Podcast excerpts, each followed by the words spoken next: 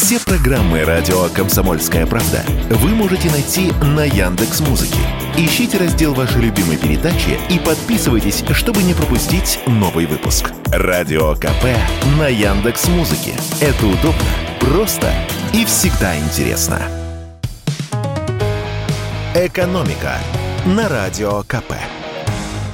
Здравствуйте, дорогие слушатели радио «Комсомольская правда». В эфире наш ежедневный обзор самых важных и позитивных экономических новостей.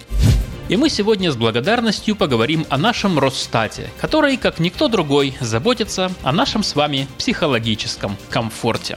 Если вам вдруг стало грустно и на сердце тоска, подарите себе немного радости. Откройте сайт Росстата и почитайте свежие новости. И улыбка, без сомнения, вдруг коснется ваших глаз, а облака наверняка запляшут. Ведь вот уже несколько недель свежие новости Росстата заряжают энергией и радостью даже тех немногочисленных россиян, которые, несмотря на все свежие инициативы нашего руководства, отказываются чувствовать себя счастливыми. Вот и вечером 12 апреля ведомство опубликовало очередную порцию позитивных цифр. Согласно данным Росстата, годовая инфляция в стране теперь составляет всего 3,51%.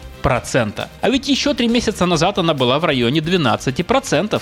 Но шутки в сторону. Аномально низкий рост цен вполне поддается логическому объяснению. Речь, повторюсь, идет о годовой инфляции. А как раз год назад, после введения адских санкций, начались проблемы с импортом, курс рубля упал в яму, народ осаждал магазины и сметал с пола гречку, сахар, рис и все, что хорошо лежит до сих пор в кладовке. Цены тогда резко подскочили отскочили. Теперь Росстат сравнивает нынешнюю стоимость товаров и услуг с аномально высокими ценами годовой давности. Вот и получается, что за год они выросли не так уж и сильно. Если же сравнивать с досанкционным временем, ну, скажем, с январем 2022 года, то даже у Росстата получилось бы процентов 15, не меньше. Заодно Росстат поделился данными о том, как менялись цены на товары и услуги в марте. Среди продуктов сильнее всего за месяц подорожали помидоры, плюс 18%, а подешевели огурцы, почти на 22%. Если брать непродовольственные товары, то заметнее всего изменились цены на телевизоры. Они стали дешевле на 3,7%. Что касается услуг, то здесь все плохо. Цены на путешествия взлетают со скоростью самолета. Отдых в Египте подорожал на 16,5%, в Турции на 13,5%, на черноморских курортах России подорожал на 12%. А подешевело среди услуг, да почти ничего и не подешевело. Отмечу разве что снижение стоимости билетов в плацкарт на полпроцента. Так что выбор, который предлагается в этом сезоне российскому отпускнику, к сожалению, очевиден. И вообще, у меня сегодня для вас только хорошие новости. Еще одно позитивное известие нам подарили депутаты Государственной Думы.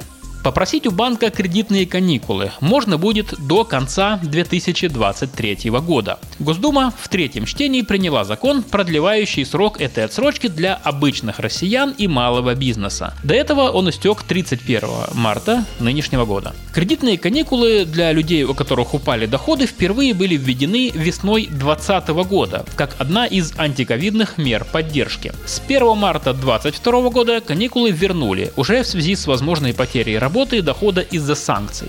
Чтобы человек мог претендовать на кредитные каникулы, должны выполняться несколько условий.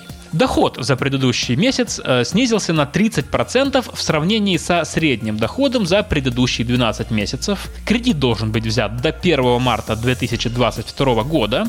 Его размер не должен превышать установленной суммы. Она отличается для разных видов займов. Для долгов по кредитным картам это до 150 тысяч рублей, для потреб кредитов до 450 тысяч и по автокредитам до 1 миллиона 600 тысяч рублей. Чтобы получить каникулы, нужно прийти в банк с документом, подтверждающим падение доходов. Это может быть, например, справка с работы. И надо будет написать заявление. Каникулы даются на срок до полугода. По каждому из кредитов каникулы можно взять лишь один раз. Главное, что надо помнить, что отдавать кредит все же придется, и во время каникул продолжают начисляться проценты. Просто все платежи сдвигаются на время после каникул и пересчитываются. Аналитики утверждают, что это работает. Порядка 80% заемщиков после каникул начинают все выплачивать в срок. «Экономика» на Радио КП.